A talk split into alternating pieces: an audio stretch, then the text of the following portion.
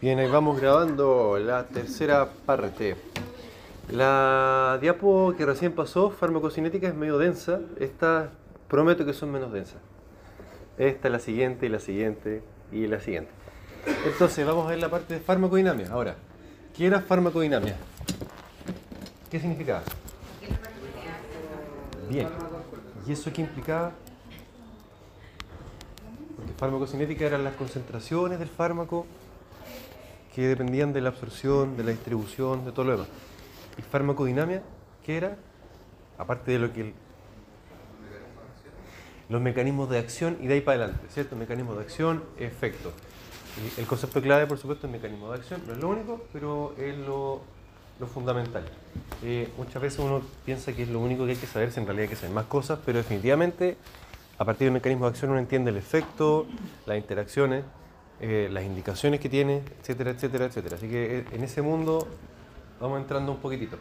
Farmacodinamia, lo que el fármaco le hace al organismo.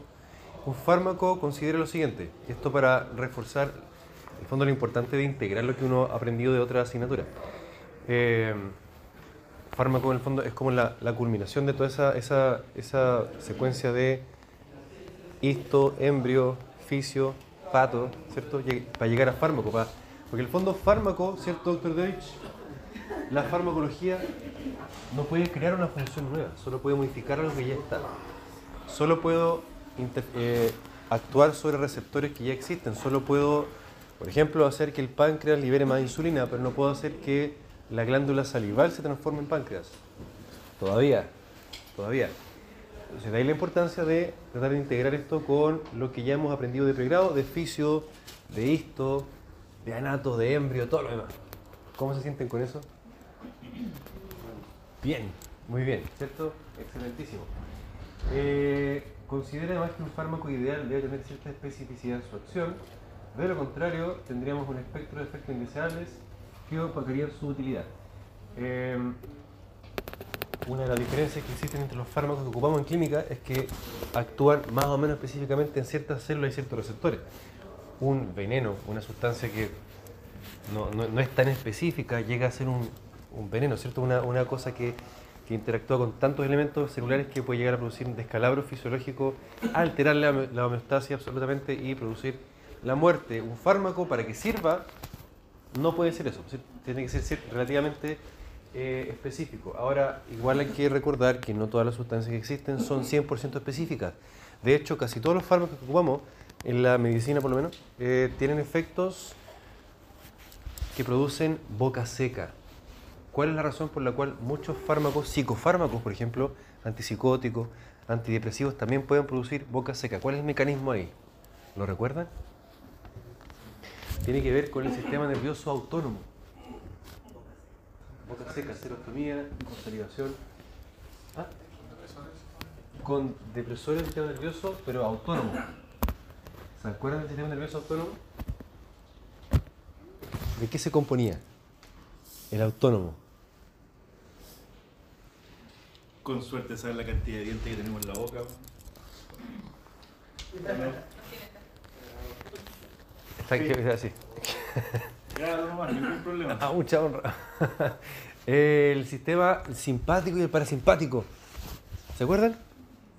El simpático y el parasimpático y están los receptores de uno y del otro. ¿Cuáles, cómo se llaman? Los adrenérgicos y los colinérgicos, los cuales eran, ¿se acuerdan? ¿O no? Vayamos haciendo memoria porque lo vamos a ver, por supuesto tenemos que repasarlo después.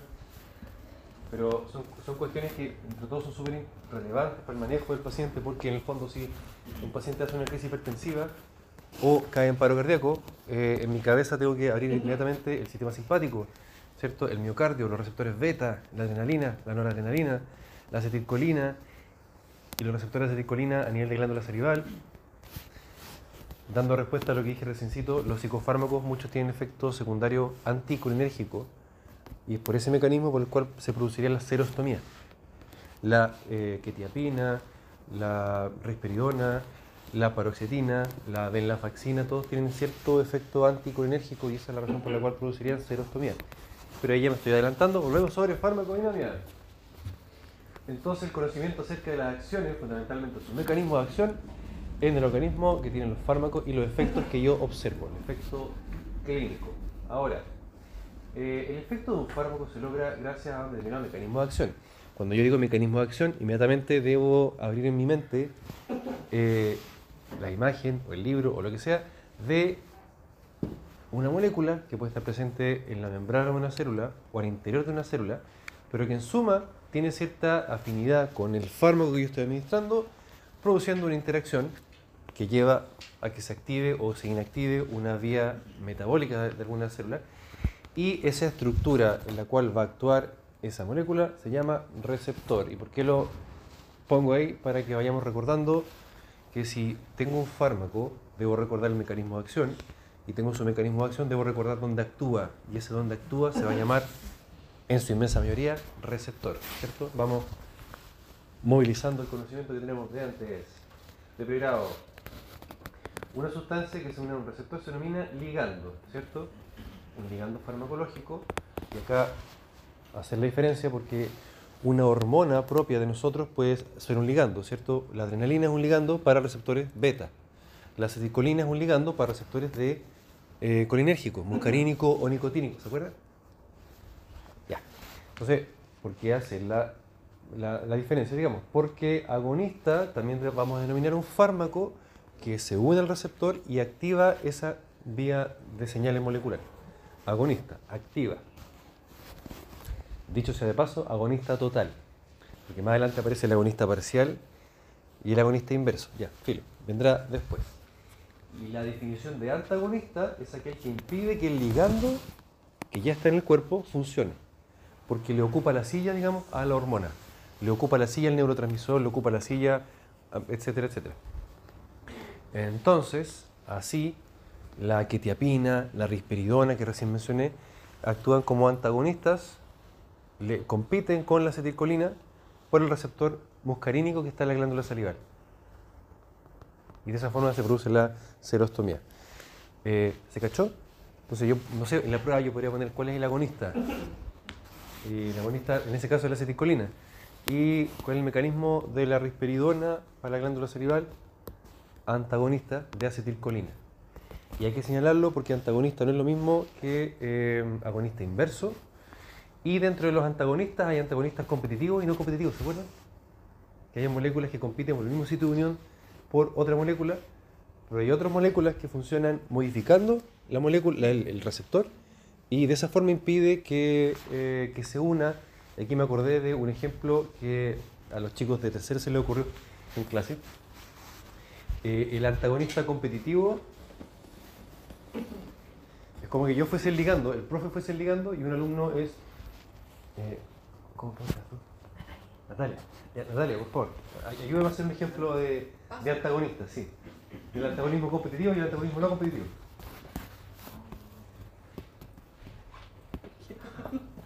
Entonces, eh, normalmente el ligando, el ligando agonista. ¿ah? Está haciendo un el ligando agonista voy a ser yo. Ya, el profe se va a unir a su receptor que es la silla. Ya, me, siento en la silla y hacemos clase. Perfecto, ocurre el efecto. Ya. En este caso, Natalia va a ser antagonista competitivo. Entonces yo. Vamos a, nos vamos a sentar en la silla y yo quiero llegar a la silla y no puedo sentarme, ¿cierto? Porque estamos compitiendo por el mismo sitio, ¿cierto? Somos, e, ella es mi antagonista competitiva y como me antagoniza mi acción, no puedo hacer la clase, por tanto no se observa el efecto. ¿Se entiende? Y sinergia sería si te sentáis arriba ahí.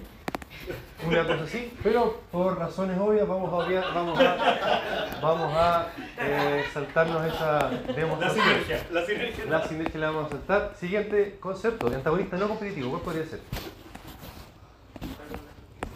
claro. Eso, ¿cierto? ¿No se sienta? no me deja pasar, ¿cierto? O me saca la silla, o, o la vuelta, claro, ¿cierto? Ya. Modificación del... También podría ser, ¿cierto? También podría ser. Ahora, en, ambos casos, el mecanismo cambia. Uno es antagonismo competitivo, el otro es antagonismo no competitivo, pero el efecto podría ser perfectamente el, el, mismo, ¿cierto? Podría ser perfectamente el mismo. Entonces también ahí, ojo con eso. Podría ser diferente, podría ser menos intenso o puede ser más intenso. O podrían haber o- otros efectos secundarios. Porque no olvidemos que ninguna molécula es 100% específica sobre ningún receptor, sobre ninguna enzima, todavía por lo menos. Todavía por lo menos. Muchas gracias Natalia por su presentación. Un aplauso, por favor. Maravilloso. Ya. Complicando un poco más la vida, estaba la denominación de agonista total, aquel que para todos los receptores que están presentes en una célula los activa. Todos. Pero también hay agonistas que son parciales. Aquellos que, de la totalidad de receptores presentes en una membrana, activa algunos, pero no activa, para no decir antagoniza, no activa los otros. En cuyo caso, el efecto observado, si bien es activación de aumento de la frecuencia cardíaca, liberación de insulina, aumento de la salivación, etcétera, etcétera, etcétera, para el agonista total siempre va a ser mayor que para el agonista parcial.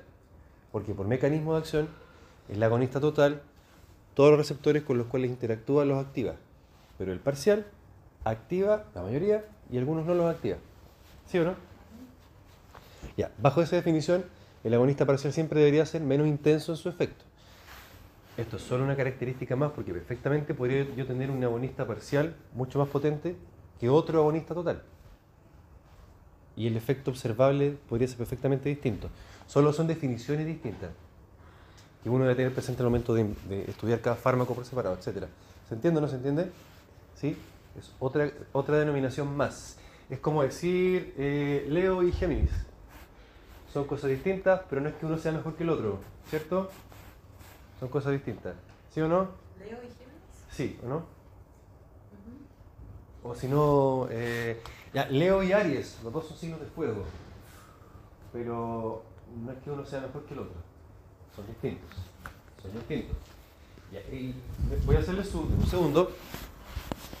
Así como estaba el agonista parcial, en contraste con el agonista total, donde el efecto en general que deberíamos observar con un agonista parcial es de menor intensidad que con el agonista total, también existe, oh sorpresa, el agonista inverso.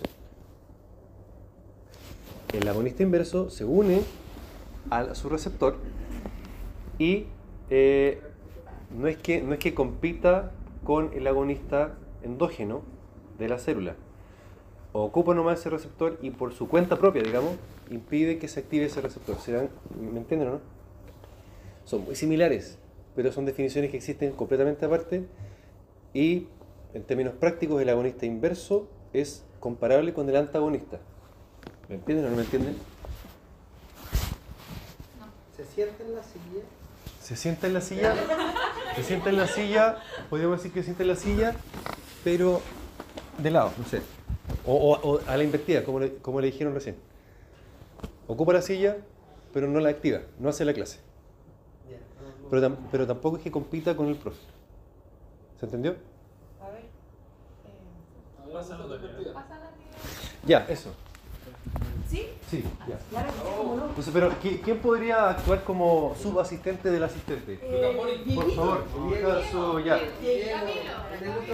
Sí, le encanta. Eso. Carlos, no. A lesionar a Carlos.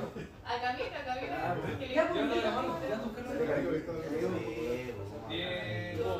Diego, Diego. Es que anda. Entonces, uno, uno de ustedes va a ser el ligando.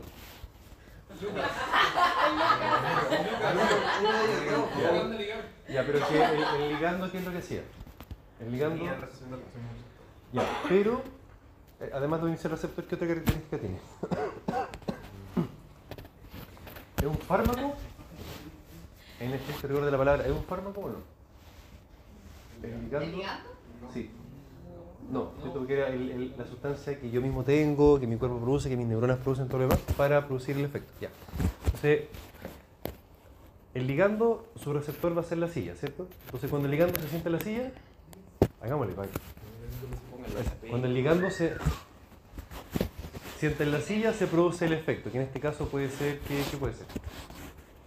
Alegría desbordante, mira.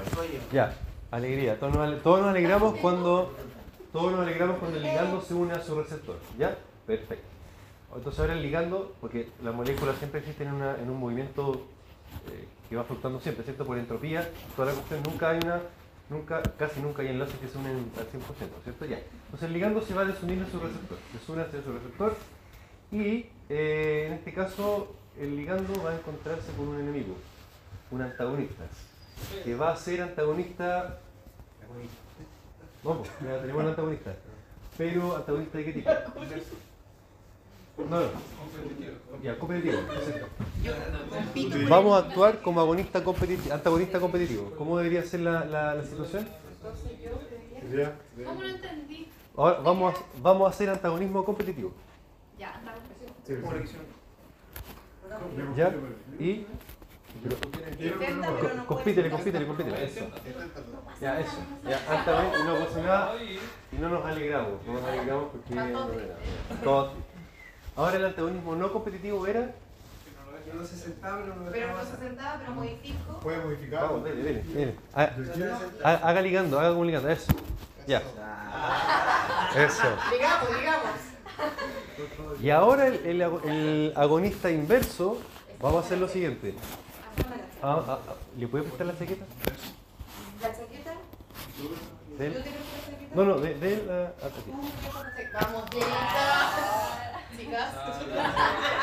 Sí, necesitas. Entonces, Ya, ¿es que yo me coloco la sí, chaqueta? sí.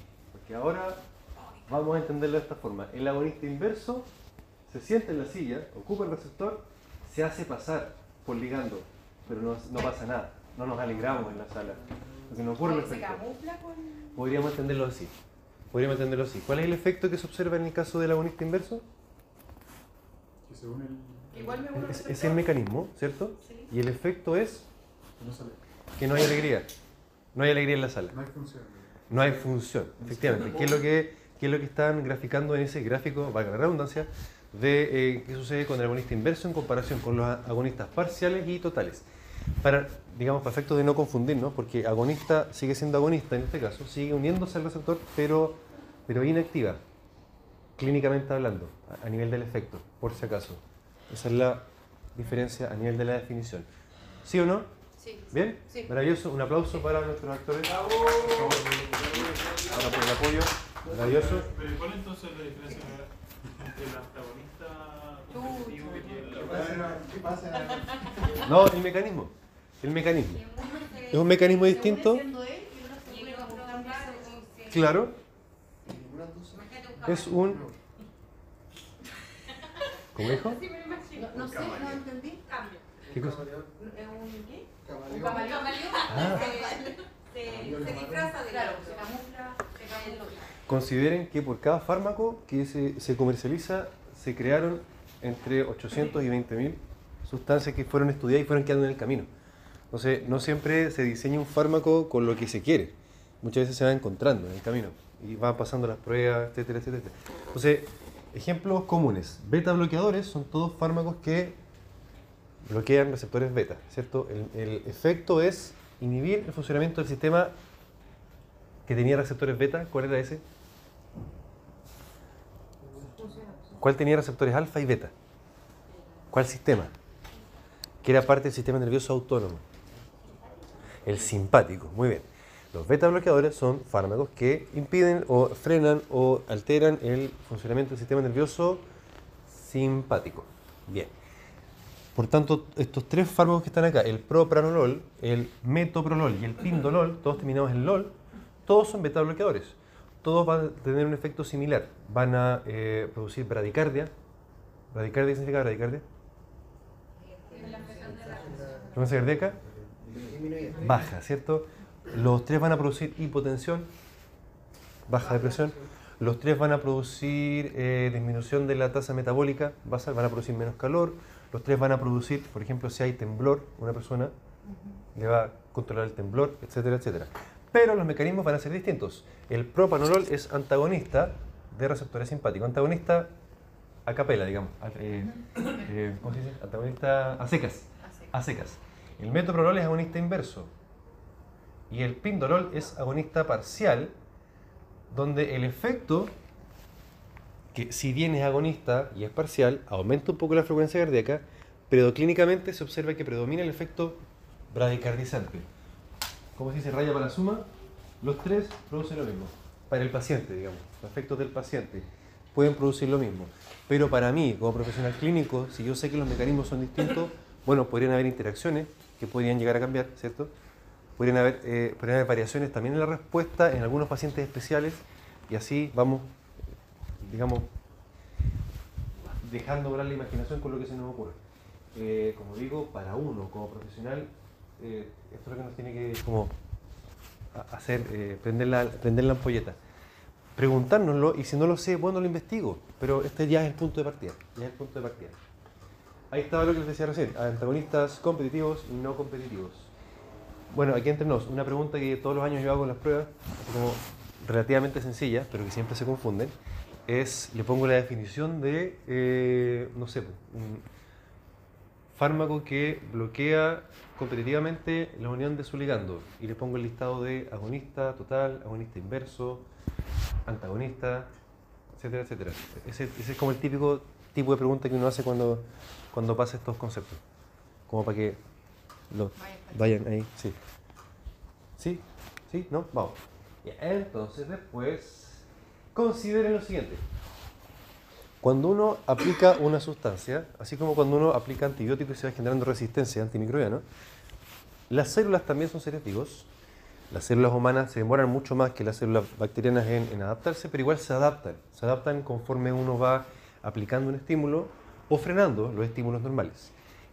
Eh, en ambos casos ocurre que a nivel de las membranas de la célula ocurre un fenómeno, no alcanza a mostrarse, ocurre un fenómeno de que se sobreexpresan receptores o se secuestran receptores, concepto que se denominan upregulation o downregulation de receptores, eh, y que pudiesen llegar a tener implicancias clínicas en términos de que la respuesta que uno observe con el paciente puede ser distinta.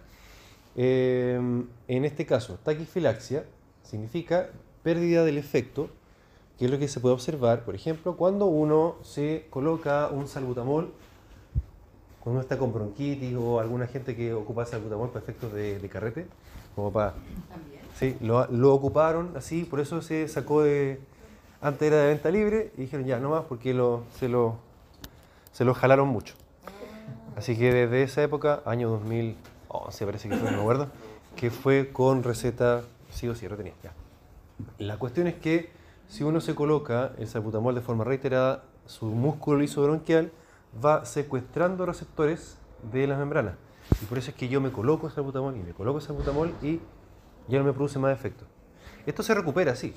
Es una adaptación transitoria de la célula, pero igual ocurre. Entonces, para que yo, si tengo asma y ocupo salbutamol, me dan dando crisis muy seguidas, ¿me servirá usar el salbutamol siempre, todos los días? No, bueno, por diversas razones. También se ha observando que las personas que ocupan mucho salbutamol tienen más mortalidad a largo plazo, pero por diversas razones. Eh, en términos farmacológicos no tiene ningún sentido, porque se sabe que se produce esta, este secuestro de receptores, este downregulation de receptores de la célula eh, bronquial, y por tanto hay menos receptores, por tanto va a haber menos efecto, por mucho que yo me llene con salbutamol, hasta sus buenas horas después en que eso ya se va recuperando. Van cachando, ¿no? Que no es, no es, no es, digamos, no es lineal la cosa, sino que van... ¿Eso pasa con todos los? Eh, con algunos sí, con otros no. Pasa también con otro, no sé si lo puse acá, sí, con otro grupo de medicamentos que de hecho lo mencioné hace un rato que son los beta bloqueadores a nivel cardíaco. Una persona, al, al menos con el propanolol, eh, como está bloqueado continuamente el impulso simpático sobre la frecuencia cardíaca, y si lo pensamos, el corazón tiene que funcionar, por tanto el corazón igual tiene sus mecanismos de respuesta ante ese bloqueo crónico, eh, de modo tal que empieza a expresar más receptores en la membrana. Y aquí es donde viene lo grave, lo- digamos, para la, para la práctica clínica. Si yo tengo un paciente que está usando propanolol crónicamente, hablando, para la hipertensión, para la prevención de la migraña, para el temblor simple, para el hipertiroidismo, etcétera, etcétera, etcétera, ese paciente yo lo meto a pabellón y ese día, si no se tomó el propanolol, como sus células cardíacas van a estar todas con sobreexpresión de receptores simpáticos, y se me olvidó decirle al paciente que tenía que tomarse esa pastilla. Ese paciente con el primer tajo, con el primer impulso doloroso, ¿qué va a pasar? Como sus células cardíacas va a estar con mucho receptor eh, beta. Groseramente hablando, sí, se va a infartar. Eh, puede que no, Puede que no, pero igual es un riesgo, es un riesgo prevenible, ¿cierto? La respuesta adrenérgica en ese paciente que ya estaba beta bloqueado, ese día que va a estar con sus receptores desbloqueados, pero con más receptores, porque por uso crónico su célula cardíaca se fue adaptando, un, un pichintún de adrenalina, como quien dijera, y el efecto va a ser mucho mayor, y si ese paciente es cardiópata, es diabético, o fuma, o lo que sea, por lo bajo no vamos a poder colocar el implante ese día, por lo bajo. Por lo alto se nos va a morir. Eh, y como digo, la idea es prevenir ese tipo de cosas. Así que esto parte, como, bien digo, de, saberse la parte farmacológica, sobre todo en un contexto que cada vez tenemos más de enfermedad crónica, paciente de, eh, de edad avanzada, frágil, con polifarmacia, etcétera, etcétera, etcétera. Entonces igual es bueno que a pesar de que no sea de nuestra especialidad, ¿cierto? Ac- Acordarnos, porque igual son cosas que se usan en el mundo moderno, los fármacos se usan. Que se vayan a desusar, no sé. Que la cosa vaya mejorando, vaya cambiando, sí, lo ideal que sí, pero, pero existe, por tanto tenemos que hacernos cargo de esto para evitar la complicación. Hay una serie de eh, receptores que son competentes a la práctica clínica dental. Este artículo es más o menos viejito, pero lo incluyo siempre en todas las presentaciones que hago en, en clases porque se llaman farmacocinética para estudiantes de odontología, farmacodinamia para estudiantes de odontología. Y lo escribió un anestesista que ya falleció, eh, norteamericano, eh, que trabajaba justamente en odontología. Entonces, una serie de, de artículos que tiene ese mismo autor que son ideales para uno que estudia odontología, como para recordar, reforzar, etcétera, etcétera. Así que búsquenle, véanle, léanle si es que es necesario. Nunca, nunca está de más. ¿Cómo van? ¿Muy cansados? ¿Todavía no? ¿Y Paramos un poquitito. ¿Quieren ir al baño? ¿Do? ¿Todo bien? Ya, vamos. Eh, además de receptores, previamente dicho, no olvidemos que eh, otras macromoléculas pueden actuar como dianas de los fármacos, es decir, como objetivo de acción de los fármacos, tales como sistemas de transporte, canales de sodio en el caso de los anestésicos locales, o enzimas, como el caso de sistema de transporte. El clásico mecanismo de acción de los anestésicos locales de la iocaína es bloqueo de canales de sodio. Y en el caso de las enzimas, y le pongo ese bonito para que sea motivante, eh, los antiinflamatorios que son probablemente lo, más, lo más eh, ejemplificador de una enzima que tiene relevancia en la práctica clínica y que es inhibida por los antiinflamatorios, por el por todo lo demás. Esa enzima se llamaba ciclooxigenasa y habían dos, y se dice que tres subtipos, la 1 y la 2, ¿cierto? Estamos pensando- Habíamos varios que estamos medio... Hay un bicho. Sí. Eh, la ciclooxigenasa 1, ya avanzando un poco más en eso. ¿Dónde está presente? En verdad está presente en todas partes, pero, pero ¿qué implicancias tiene? ¿Qué relevancias tiene? Fisiológicamente hablando, ¿se acuerdan? Como para recordar, si yo uso una sustancia que bloquea esa enzima, ¿qué podría estar yo comprometiendo?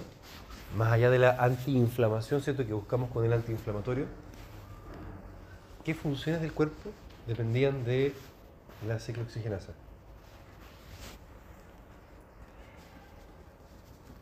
No importa si no recuerdan, lo vamos a ir recordando poco a poco. Eh, ya, este, antiinflamatorio. Eh, una cuestión de, de definición pura, pero que igual tiene implicancia en, en el libro, en el artículo, en- eventualmente en la demanda. No, nunca tanto. Sí. Sí, exactamente. Las, eh, las ciclooxigenasas sintetizan prostaglandinas. Las prostaglandinas son vasodilatadoras, son sustancias vasodilatadoras. Hasta producen fiebre a nivel hipotalámico, pero son vasodilatadoras como bien, bien significativamente hablando. Y eh, la- el tono de las arteriolas renales, la aferente y la deferente, que van entrando y que van saliendo, depende mucho de la ciclooxigenasa. De modo tal que si yo inhibo la ciclooxigenasa, disminuye la cantidad de prostaglandina, con lo cual se, produce, se puede producir vasoconstricción a nivel renal. Y eso es lo que me podía llevar a la lesión renal, falla renal, tiene muchos nombres. Pero claro, eso es una de las grandes cosas que hay que, recordar. Y junto con eso, no olvidemos el sí también, ¿cierto? El paciente diabético tiene mucho riesgo de problemas renales, por ejemplo, ¿cierto? El paciente con problemas cardiovasculares también puede fallar muy fácilmente a nivel renal. Entonces, insisto, en este escenario que vivimos de muchas personas con enfermedades crónicas, cada vez más frágiles, cada vez, mayores, cada vez más mayores, digamos, eh, la, la cuestión renal igual hay que tenerla presente, para uno como clínico, para uno como clínico, sea de la especialidad que tenga. ¿Sí o no? Sí. Sí, bien. Paremos un poquitito, paremos un poquitito, veo que están, veo sus caritas, no están con tanta energía ya, paremos un poquitito, pongamos música si quieren, hagamos una pausa activa, ya, pausa activa, voy a pausar esta cosa, ya, seguimos entonces, seguimos. Eh, no, no, pero más ratito. Eh, entonces, diferenciar el efecto del mecanismo, ¿cierto? El mecanismo es lo que ocurre a nivel molecular, el efecto ocurre más arriba, digamos, más grande, a nivel del órgano, del paciente, etc. Y eh, fijaos que cuando una sustancia, un fármaco, se estudia y se comercializa y se valida, siempre se hace con, un efecto, ¿cierto?, primario en mente. Eh, que, lo cual no, eh, no excluye que la sustancia tenga otro efecto, ¿cierto? Efecto secundario,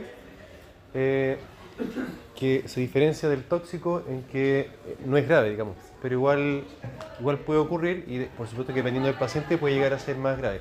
Ahora, eh, ¿por qué hago la, la- la- por qué se- señalo el concepto de para qué está estudiado, validado el fármaco?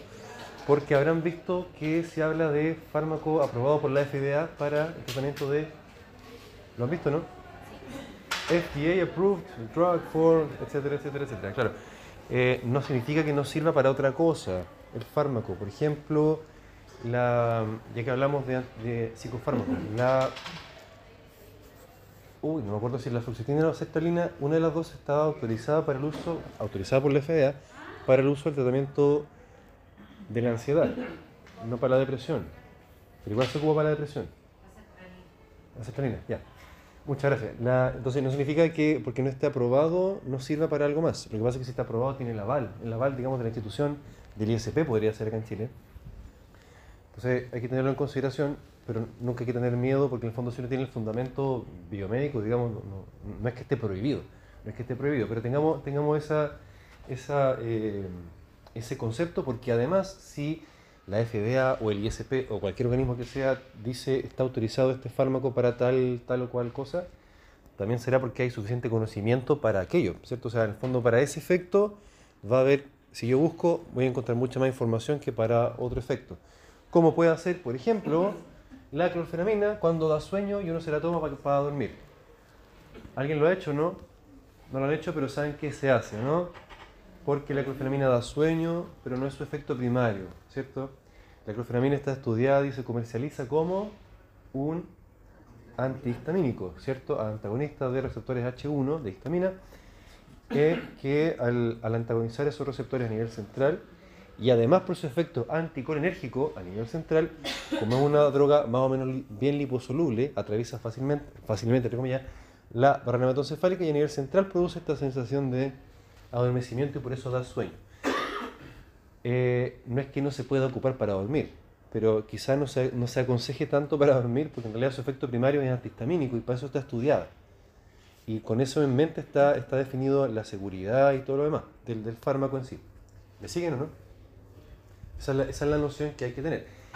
Eh, además de aquello, consideren, ya que hablamos de la clorfenamina, como es un fármaco tan barato, vale como 20 pesos, ni me acuerdo cuánto valía, pero súper, súper barato, eh, y se ocupa mucho justamente para dormir, eh, como tiene un efecto anticolinérgico importante, además de producir serostomía, en personas de más edad puede producir a nivel central, no sé si lo han visto, eh, descompensaciones de la parte cognitiva, desorientaciones, agresividad, etcétera, etcétera, etcétera, porque a nivel central dependemos de la acetilcolina para la concentración, para la memoria, para, para muchas funciones a nivel de cerebro. Saber los efectos secundarios y tener eso identificado me permite aprovecharle, aprovechar al máximo el fármaco, como ocurre, por ejemplo, con los opioides, como la morfina, que como buen opioide, su efecto principal es analgésico, ¿cierto? Analgésico, ¿cierto? Calmar el dolor, aliviar el dolor. Ese es su efecto principal, primario a todas luces. Sin embargo, por su eh, agonismo de receptores de opioide, a nivel intestinal también se produce un síntoma que no sé si alguien ha tomado tramadol. ¿Ah? Tenemos el ejemplo vivo. Ya, no, todavía no le pasa. Lo que le puede pasar a nivel digestivo es que le puede dar constipación. Le- constipación o estitiquez, también dicha en... Puede pasar. No a todo el mundo le pasa lo mismo. No a todo el mundo le pasa lo mismo. Pero, ¿por qué, por qué mencionarlo? Porque en el fondo, el, si bien el efecto primario de la morfina, en este caso, es analgésico, si tengo una persona con cáncer que tiene diarrea crónica, como por la quimioterapia o por el mismo cáncer, la morfina en ese caso me, va a ganar dos por uno. Me va a calmar el dolor, pero también me va a producir el lentecimiento del tránsito en esa persona que tiene diarrea. Entonces, a pesar de que no sea un efecto primario, en la constipación, en ese paciente sí me puede traer beneficio. ¿Cierto?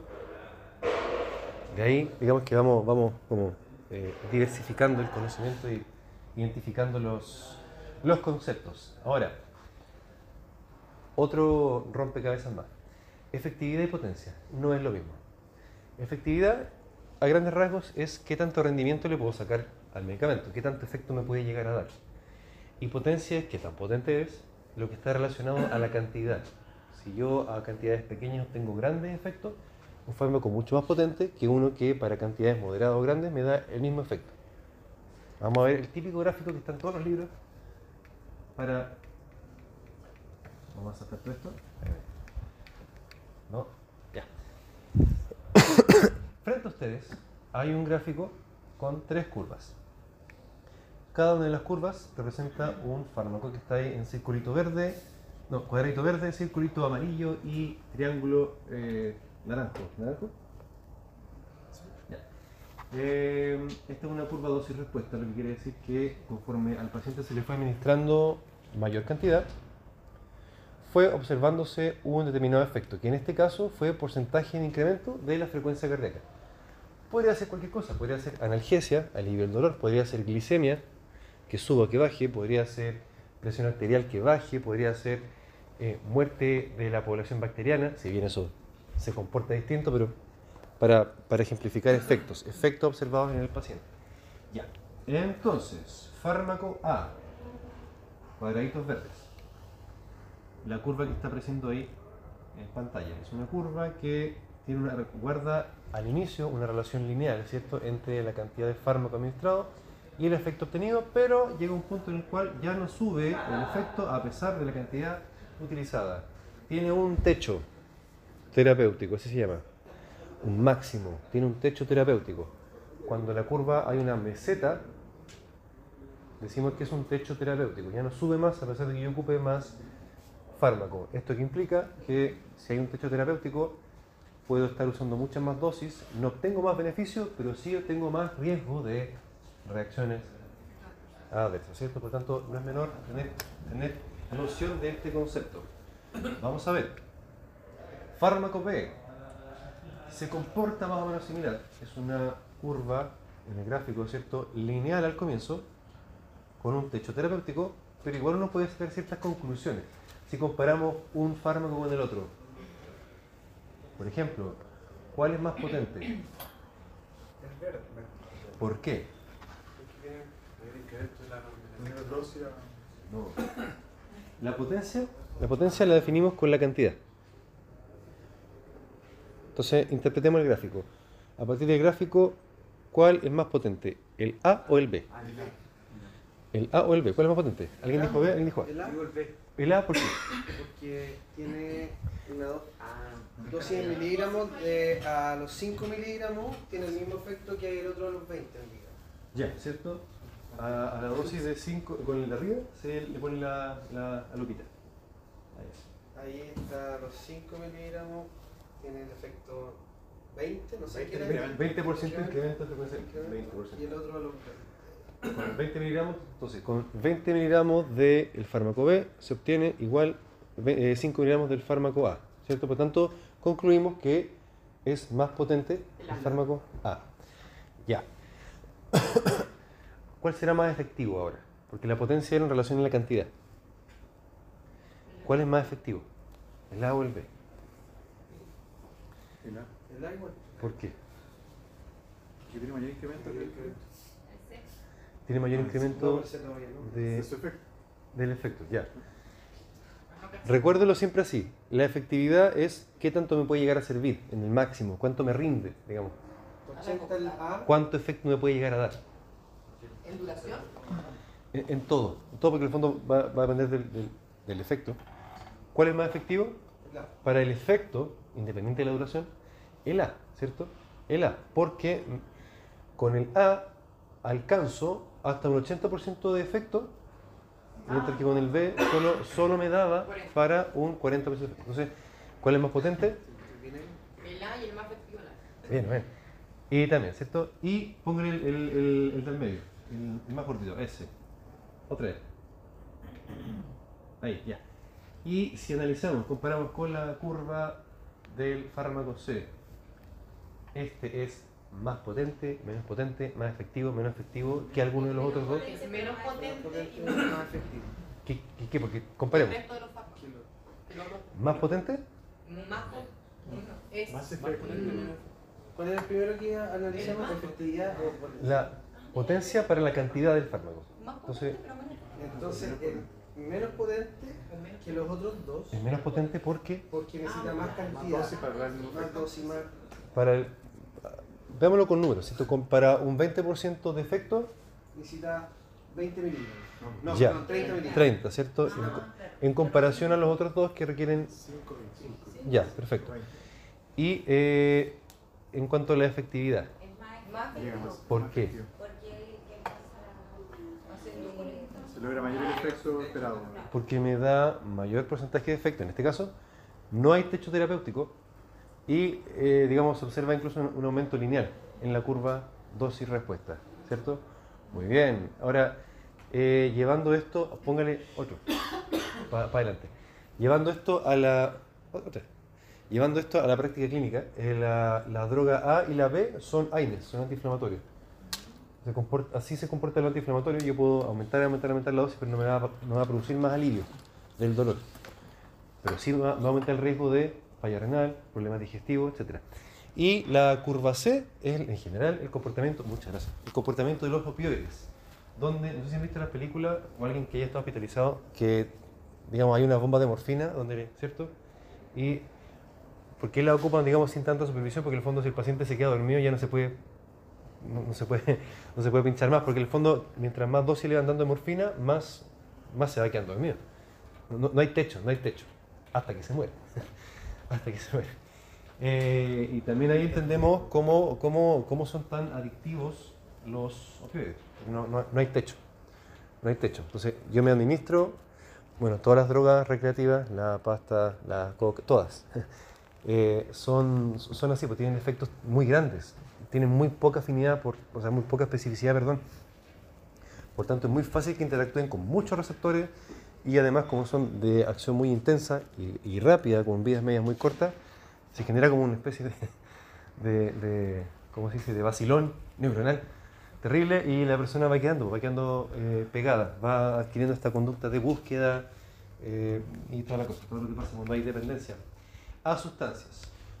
Otro concepto teórico, índice terapéutico es el número que se atribuye a una sustancia para definir la seguridad. ¿Por qué, no la, por qué está tan chico? Bueno, no importa. El índice terapéutico se calcula con dos números, números que se obtienen de la experimentación. en humanos se proyecta con modelos matemáticos, pero, pero duramente hablando, esto se obtiene en observación de grupos de, pongámosle, ratoncitos, animales de laboratorio, a los cuales se les va probando la dosis y observando el efecto. DL50 significa dosis letal 50 y eso partido por DE, dosis efectiva 50. El índice terapéutico entonces es la relación entre la cantidad de fármaco que se administró para observar muerte en el 50% de los animales estudiados con eh, el efecto alcanzado en el 50% de los animales estudiados. ¿Se cachó? Así se calcula. Entonces, el denominador de, de esta fracción es el efecto que yo obtengo, lo que yo quiero lograr, y el numerador es qué tan, qué tan, qué tan grave puede llegar a ser, en términos de cuánta gente, cuántos animales se murieron en la en la muestra. Así se obtiene. Así se obtiene. Eh, en ciencia, en, en medicina humana por lo menos no, no- no es así. Se calcula con, con otro método. Entonces, eh, con ese número podemos comparar, por ejemplo, algunas sustancias que son mucho más, voy a adelantarme, eh, que son altamente seguras como el mismo diazepam, que por muy eh, riesgoso para algunas cosas que sea, tiene un índice terapéutico muy alto, mayor a 100. O sea, para realmente producir muerte por diazepam hay que irse al chancho, al chancho con la cantidad utilizada. Eh, entonces, diferencia de la digoxina, ¿le suena la digoxina, no? Es un antiarrítmico que se ocupa hasta el día de hoy, súper antiguo, que tiene un índice terapéutico de entre 2 y 3. Es decir, es muy fácil, entre comillas, matar a alguien, entre comillas, con digoxina, en comparación con el diazepam. Así se define la seguridad de los fármacos, con el índice terapéutico. ¿Sí? ¿Eso es miligramos? ¿100 miligramos? No, es, es una nota. Es una nota, porque eh, si vamos a la fracción, de hecho, las unidades de medida se eliminan. O sea, en este caso, por ejemplo, para este fármaco, eh, supongamos que teníamos, eh, pongámosle 200 ratoncitos, y le fui dando diazepam, o ya, sí, diazepam, de 10 en 10, y resulta que de los 200 ratoncitos, 100 se me quedaron dormidos con 10 miligramos de diazepam.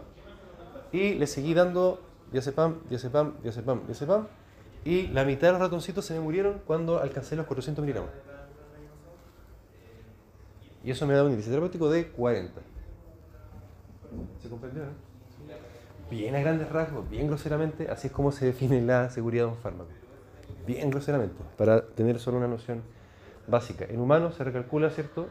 Esos mismos números, pero en vez de 50, 1 para dosis letal y 90 para, para dosis efectiva, para achicar un poco más el, el, rango. Eh, ya, filo, con eso, antes de hacer la siguiente dosa, porque con esto ya termina esta diapo y yo creo que vamos a ver la siguiente y de ahí nos vamos. ¿Les parece? Eso es las 5.20. Eh, interacciones. Las interacciones farmacológicas son un mundo, son un mundo gigante, porque así como hay fármacos, habrá interacciones, ¿cierto? Y no todos interactúan de igual forma. De hecho, la clasificación de interacciones de fármacos tiene que ver con la naturaleza de esta, de modo tal que tenemos las farmacéuticas, que son aquellas que tienen que ver con el preparado, con el manejo de la solución, con el pH, etcétera, que no son tan médicas, digamos, eh, como sí lo son la farmacodinámica y la farmacocinética. Me explico. Interacciones farmacéuticas. Aquellas donde, por ejemplo, eh, ambas soluciones son incompatibles. Si usted mezcla barbitúrico como el fenobarbital eh, con opioides como el fentanilo, en una misma jeringa van a precipitar. Y si hay un precipitado, usted lo mete a la vena y va a trombosar a ese paciente. No es la idea. Interacción farmacéutica, ya, ya es mala. Ya es mala, no queremos que suceda. Interacción farmacodinámica, como el nombre lo sugiere, la farmacodinamia era el mecanismo de acción de los fármacos, ¿cierto? Por tanto, una interacción farmacodinámica podría ser dos fármacos que interactúan con el mismo receptor y uno lo activa, el otro lo inactiva. Y la interacción farmacodinámica no es que el paciente se muera, pero se obtiene pérdida del efecto, por ejemplo. ¿Me, comprenden, no? Interacción farmacodinámica. Podría ser también que un fármaco sea, sea para bajar la presión y luego ese paciente que es hipertenso y le estoy dando un fármaco para bajar la presión, le doy otro fármaco que sube la presión y ahí estoy contrarrestando los efectos. Igual una, interacción farmacodinámica. ¿Cómo puede suceder? Pacientes que están con propanolol, atenolol, metoprolol, todos los loles, que son beta bloqueadores, pero yo voy y le doy un ergotamínico, que es un adrenérgico, activador de receptores de adrenalina. Entonces, en ese paciente que era hipertenso, que lo tenía en tratamiento con metabloqueador, le doy esta otra droga que es activadora de receptores y que obtengo, quizás no se va a morir, pero quizás sí, sí le va a subir la presión y eso le puede tener más consecuencias a nivel renal, a nivel cardíaco, etcétera, etcétera, etcétera. ¿Dónde está el punto fuerte ahí? Acordarnos que el fármaco tiene un mecanismo de acción, acordarnos que lo que yo le voy a dar al paciente igual tiene un mecanismo de acción Que si yo no me acuerdo, siempre está, nunca está de más googlearlo, revisarlo. El paciente nunca se va, nunca se debería enojar por lo menos, de que su terapeuta busque la información de la cual está seguro. No debería enojarse. Se enojan, sí, pero, pero más vale eh, ponernos, ponernos rojos una vez que amarillos muchas veces y cometer errores, ¿cierto? Y la interacción farmacéutica es aquella donde, farmacocinética, perdón, aquella donde altera cualquiera de los procesos que previamente habíamos dicho, absorción, distribución, metabolización y excreción. Donde, por ejemplo, yo podría tener eh, sustancias que a nivel intestinal interactuaran con, la vía de absorción o a nivel de la distribución, fármacos que compitan con el sitio de unión de proteínas plasmáticas, como la furosemida y la warfarina, que desplazaban una de la otra. O todas esas sustancias que a nivel microsomal hepático interactúan y hacen que la enzima tal o cual, esta es la que les decía hace un rato, la enzima tal o cual que eh, aclara la atorvastatina, como en el caso, y yo voy y le doy eri- eritromicina a ese paciente y ese sistema enzimático que normalmente metaboliza atorvastatina va a ser inhibido por la eritromicina, con lo cual aumentará el riesgo de que se acumule y ocurran reacciones adversas. Es también una interacción farmacocinética porque está interactuando sobre la metabolización. ¿Sí o no? Bien, maravilloso. Eh, ya, filo. Entonces, eso con este tema. Hagamos otra pausa, abrimos el siguiente PPT y de ahí nos vamos. ¿Les parece? El siguiente es más cortito todavía, así que. ¿Al tiro nomás? ¿Seguro? Que yo veo que los veo medio, medio cansados. ¿Sí? ¿Seguro?